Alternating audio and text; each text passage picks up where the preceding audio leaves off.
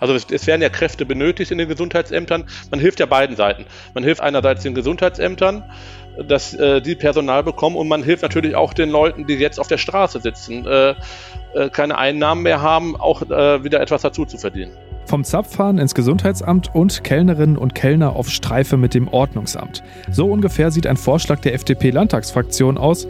Personal aus dem Servicebereich, das wegen der Corona-bedingten Schließungen von Gaststätten im November keinen Job hat, könnte da aushelfen, wo im Moment richtig Bedarf ist.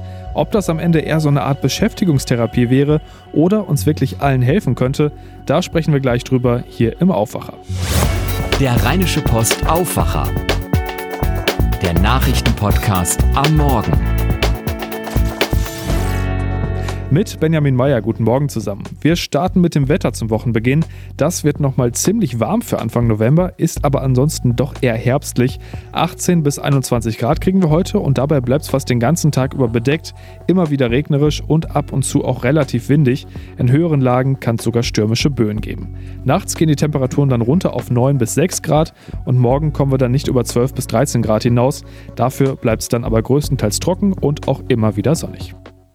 Ab heute greift der neue vierwöchige Teil-Lockdown und das heißt auch, Gaststätten, also zum Beispiel Restaurants und Kneipen, sind erstmal wieder dicht und zumindest bis Ende des Monats wird sich daran auch erstmal nichts ändern. Bedeutet, viele Mitarbeiter haben die nächsten Wochen wohl nichts zu tun und es steht zu befürchten, dass viele wegen Schließungen auch ihre Jobs verlieren werden. Jetzt gibt es einen Vorschlag der FDP-Landtagsfraktion, nämlich Gaststättenpersonal in Gesundheits- und Ordnungsämtern einzusetzen, um da Personallücken zu füllen. Mein Kollege Christian Schwertfeger hat sich das mal genauer angeschaut. Christian, das klingt ja erstmal nach einer guten Idee. Äh, wie groß ist denn der Bedarf bei den Gesundheitsämtern und beim Ordnungsamt? Ja, ich finde es auch erstmal, dass es eine äh, wirklich gute Idee ist. Vor allen Dingen ist es eine pragmatische Lösung. Ne? Und der Bedarf, der ist in Ordnungsämtern, aber vor allen Dingen in den Gesundheitsämtern natürlich enorm momentan. Äh, der wächst von Woche zu Woche äh, mit den steigenden Fallzahlen. Äh, steigt auch die Nachfrage nach dem Personal. An welchen Stellen könnten die Leute in den Gesundheitsämtern denn eingesetzt werden? Also wo genau fehlt da Personal? Also es geht vor allen Dingen um die sogenannte Nachverfolgung von Kontakten.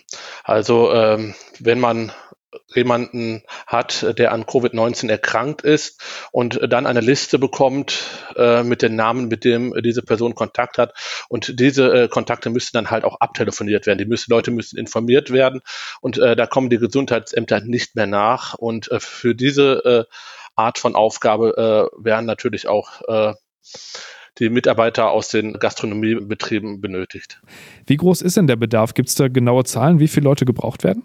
Also genaue Zahlen gibt's nicht, äh, ist auch von Gesundheitsamt zu Gesundheitsamt unterschiedlich. Ähm, aber fest steht, äh, dass in den meisten Gesundheitsämtern äh, eine Menge an äh, Kräften fehlen. Die Stadt Köln zum Beispiel, die stellt jede Woche 60 neue Leute ein wegen der Pandemie, äh, die helfen. Im Moment helfen ja schon viele Studierende und Soldatinnen und Soldaten in den Gesundheitsämtern aus. Ähm, wie sind denn da die Erfahrungen? Funktioniert das gut? Also ich habe durchweg jetzt nichts Negatives gehört. Äh, die sind durchweg gut. Man muss ja auch sagen, das ist jetzt hier äh, kein Job, für den man hochqualifiziert sein muss. Ich denke, dass da eine äh, gesunde, äh, solide Allgemeinbildung ausreicht, um äh, diese Tätigkeit ausüben zu können. Wie lange braucht man denn, um sich den Job da drauf zu schaffen? Also wie lange dauert es, bis man da wirklich starten kann? Ich habe gehört, es geht relativ schnell. Da braucht man braucht jetzt keine große Umschulung. Das ist mehr so eine Art Einarbeitung, keine halbe Stunde, eine Stunde, vielleicht ein Tag, wo man dann äh, dann ist man vielleicht auch schon richtig eingearbeitet und man kann loslegen. Jetzt geht es ja aber nicht nur um die Gesundheitsämter, sondern auch um die Ordnungsämter. Die Ordnungsämter haben auch äh, richtig äh, großen Bedarf. Äh, da sieht es allerdings ein bisschen anders aus. Da ist es wahrscheinlich nicht so einfach, äh, die äh, Leute aus der Gastronomie-Szene eins zu eins dort einzusetzen. Ähm, die wären dann allerdings auch, äh, auch wahrscheinlich äh, für irgendwelche Kontaktnachverfolgungen äh, in den Ämtern äh, äh, könnten die eingesetzt werden, aber auch bei den Maskenkontrollen. Aber äh, das ist, spielt eher eine untergeordnete Rolle bei den Überlegungen. Du hast gesagt Maskenkontrollen, also kann ich mir das echt so vorstellen, bis Ende Oktober noch als Kellner gearbeitet und im November gehe ich dann auf Streife für das Ordnungsamt. Kann man sich so vorstellen. Aber wie gesagt, das spielt eher eine untergeordnete Rolle, aber das sind natürlich auch Planspiele und wo da ist es auch durchaus möglich, nur da ist es sicherlich nicht so einfach damit getan mit einer einstündigen oder zweistündigen Einarbeitung. Äh, da, das ist, äh, da hängt mehr dran, aber das, äh, was da genau dran hängt, das kann ich jetzt leider nicht sagen. Wie machen die das denn bisher? Also wie groß ist da der Bedarf? Haben die auch schon Studierende und Soldaten als Aushilfen? Äh, bei den Ordnungsämtern ist der Bedarf auch groß. Äh, da hilft ja jetzt auch die Polizei aus. Äh, daran sieht man, wie groß der Bedarf ist. Man muss nur am Samstagabend mal in die Düsseldorfer Altstadt gegangen sein. die Hälfte der Leute lief da ohne Masken rum. ungehindert, niemand kontrollierte sie, niemand hielt sie davon ab, niemand heißt, also das waren wirklich nur eine Bruchteil von Leuten da und bei der Menge an Leuten kann man das einfach nicht kontrollieren und daran sieht man, wie viele Leute eigentlich gebraucht werden damit diese Regeln auch kontrolliert werden. Und das ist ja das Wichtige am Ende. Du hast ja schon angedeutet, es geht da um eine große Menge an Leuten und um große Personallücken, die gestopft werden sollen. Das klingt, als könnte das ziemlich teuer werden. Ähm, wie würde das denn finanziert werden? Dem Land äh, ist nicht verborgen geblieben, äh, dass die Kommunen Geld brauchen, dass sie Personal brauchen und dass dieses Personal ja auch bezahlt werden muss. Erst in der vergangenen Woche wurden 25 Millionen Euro für die Kommunen äh, bereitgestellt, um gerade solche Kräfte in den Gesundheitsämtern einzustellen. Es handelt sich ja da vor allen Dingen um 450 Euro Jobs. Nehmen wir jetzt mal einfach an, das wird tatsächlich so umgesetzt. Ähm, wie wäre das denn dann im Dezember? Also wenn alles rund läuft, dann dürfen Gaststätten dann ja wieder aufmachen. Dann würde ja bei den Ämtern wieder Personal fehlen, oder? Ja, also wenn die Gaststätten wieder aufmachen sollten, das liegt ja daran, ob die Zahlen runtergehen. Wenn die Zahlen runtergehen, dann wird das Personal ja auch in den ähm, Gesundheitsämtern nicht mehr gebraucht. Dann können die Leute also wieder zurück in, äh, in die Gaststättenbetriebe gehen. Es ist aber damit zu rechnen, äh, dass äh, dieser eine Monat vielen äh, Gastwirten unheimlich wehtun wird und dass sie schließen, länger schließen müssen, vielleicht Insolvenz anmelden müssen und dass es nicht bei diesem einen Monat bleiben wird. Das ist ja bisher nur ein Vorschlag der FDP. Ähm, wie schätzt du das denn ein? Wie realistisch ist es, dass das wirklich kommt? Also ich halte es sehr, äh, als äh, sehr realistisch. Äh, die FDP ist immerhin hier in Nordrhein-Westfalen Regierungspartei einige Städte wie Köln, die haben auch schon Studierende eingesetzt, die aus dem Gaststättengewerbe kommen. Und ein Beispiel, ähm, in der vergangenen Woche hatte die FDP auch bei uns in der Zeitung am Mittwoch äh, angeregt, dass die Hundertschaften ein, der Polizei eingesetzt werden sollen äh, bei den Maskenkontrollen. Am Freitag kommt dann der Innenminister Herbert Reul und sagt, ab Montag kommen auch die Hundertschaften zum Einsatz. Also äh, daran sieht man, äh, dass das nicht nur irgendwelche äh, Ideen sind, äh, über die man mal sprechen kann, sondern dass das pragmatische Lösungen sind, äh, die auch umgesetzt werden können. Also zusammenfassend, das könnte wirklich helfen, ne? Ja, die Leute werden ja benötigt. Also es, es, werden ja Kräfte benötigt in den Gesundheitsämtern. Man hilft ja beiden Seiten. Man hilft einerseits den Gesundheitsämtern, dass äh, die Personal bekommen und man hilft natürlich auch den Leuten, die jetzt auf der Straße sitzen, äh, äh, keine Einnahmen mehr haben, auch äh, wieder etwas dazu zu verdienen. Vielen Dank, Christian. Bis dann, ne? Ciao. Wer heute Morgen richtig früh aufgestanden ist, der hat bemerkt, dass der Aufwacher heute früher als sonst da war. Der Plan ist nämlich, dass ihr ab heute jeden Werktag um 5 Uhr einen fertigen Aufwacher in eurer Podcast-App oder im Messenger findet. Und darüber spreche ich jetzt mit Helene Pawlitzki, der Projektleiterin Audio und Podcast bei der Rheinischen Post.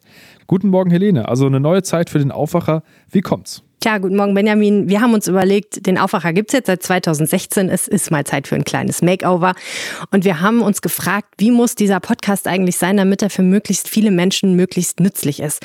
Wir haben ganz viele Sachen gemacht. Wir haben die Hörer befragt. Einige haben uns auch Mails geschickt. Vielen Dank nochmal an dieser Stelle dafür. Wir haben uns natürlich auch angeschaut, was die anderen so machen. Wir haben brainstormt. Wir haben überlegt und konzipiert.